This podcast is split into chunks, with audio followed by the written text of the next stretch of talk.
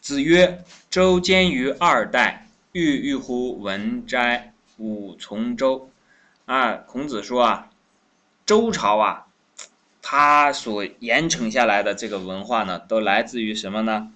周朝是之前有商朝，商朝之前呢有夏商啊，这个夏商这两个朝代啊。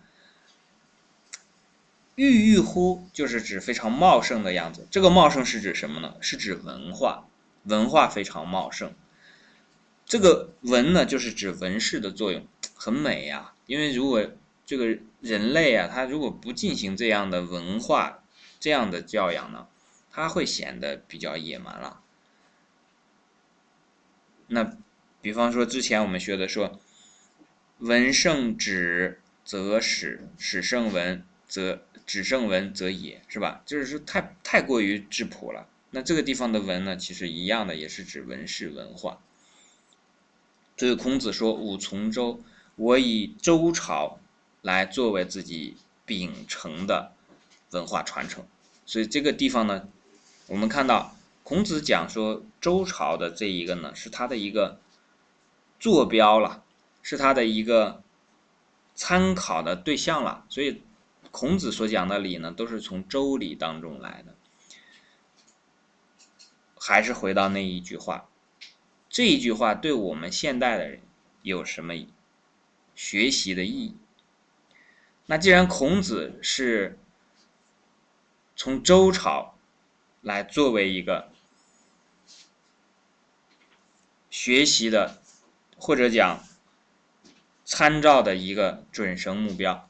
用周朝啊，因为你不知道说是在春秋的时候，在在孔子的那个时代，他不知道该怎么办，所以他就把周朝的这些社会各个方面的郁郁乎文摘的这个方面呢，方方面面呢，哎，都拿出来，尽量的让他去展现呈现出来，这是孔子能做的。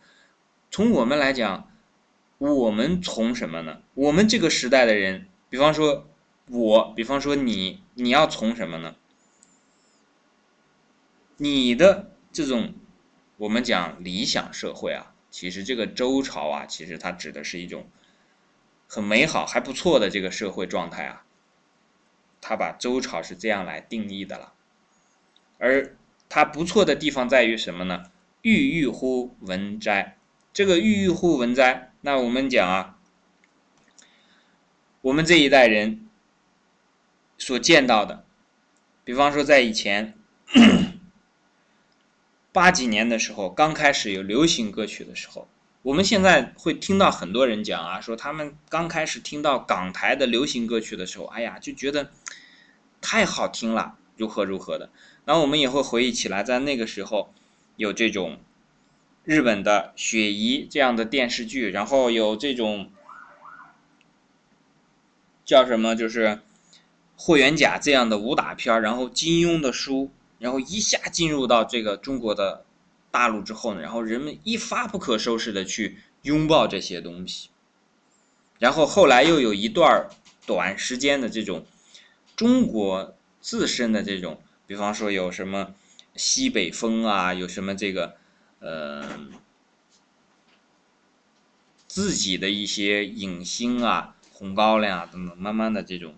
产生，但是到了一定的时候呢，就会发现这文化呢，它走到一定的时候呢，有郁郁乎文哉的时候呢，也就有不再是那么充裕的时候。这个郁呢，其实就是指像像树木很茂盛一样，充裕的这个样子，然后看起来又非常的美，这个是指的郁郁乎文哉。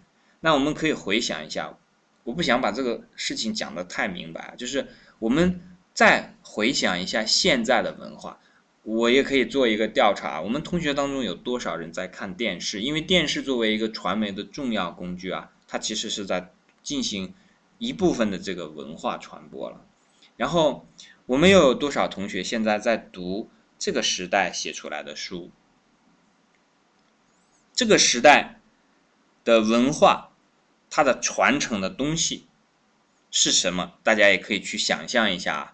那它是处于一种什么样的状态？大家也可以判断一下。那可以再比较一下。那你的心里面其实应该有一个理想的这个社会状态。为什么这么讲呢？因为我们往往会有一个自己理想的人生状态，但你理想的人生状态，它其实是处于一个理想的家庭状态，处于一个理想的社会状态，处于一个理想的文化状态之中的。我所说的意思呢，就是说你理想的个人的这一部分啊，它是这个整体当中的一部分，这是分不开的。你如果想抛开这个整体，使你自己独独的进入那个理想的个人状态，这个往往是不太切现实的了。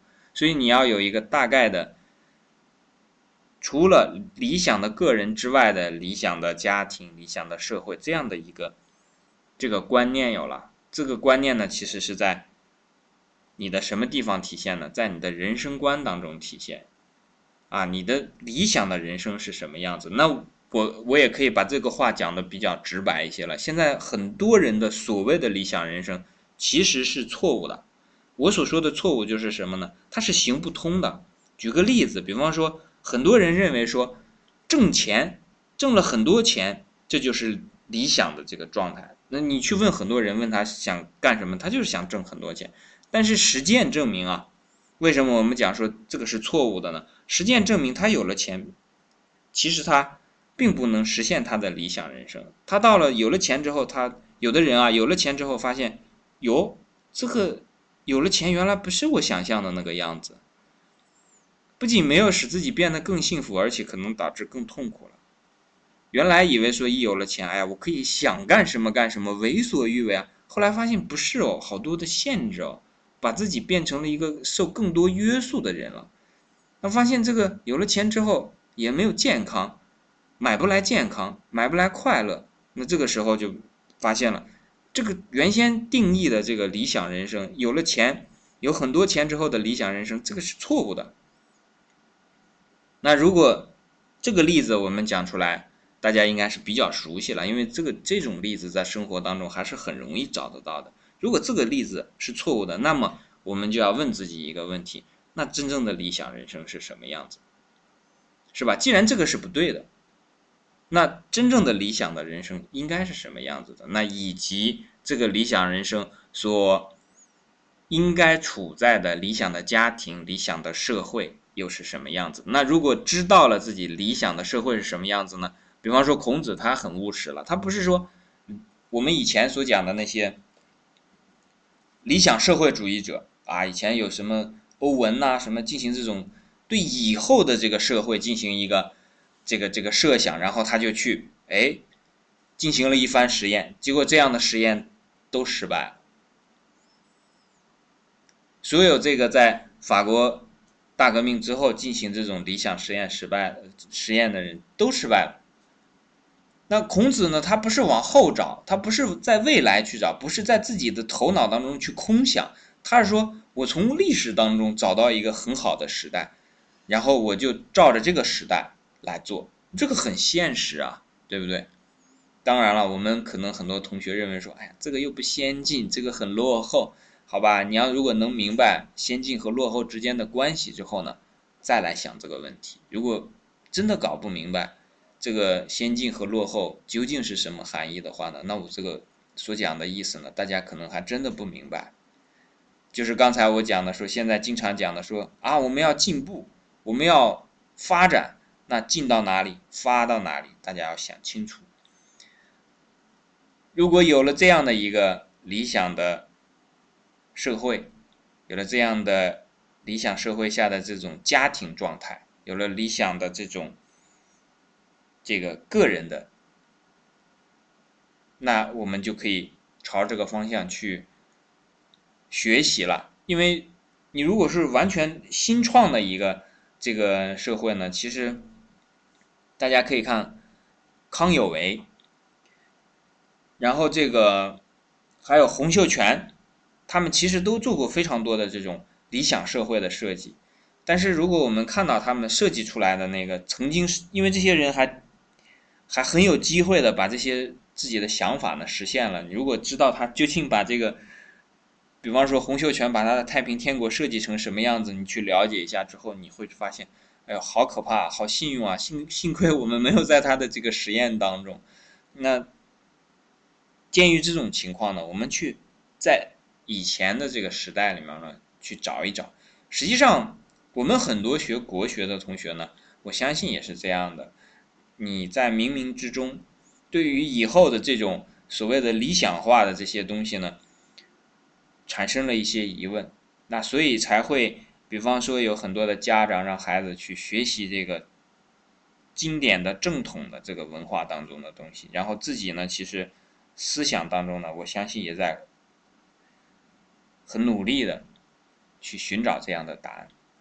啊，不要着急，慢慢来，因为这个事实啊，它永远都不会被扭曲。实践呢？永远都会把最真实的东西呈现在我们面前。好，这一句我们就讲到这里，谢谢大家。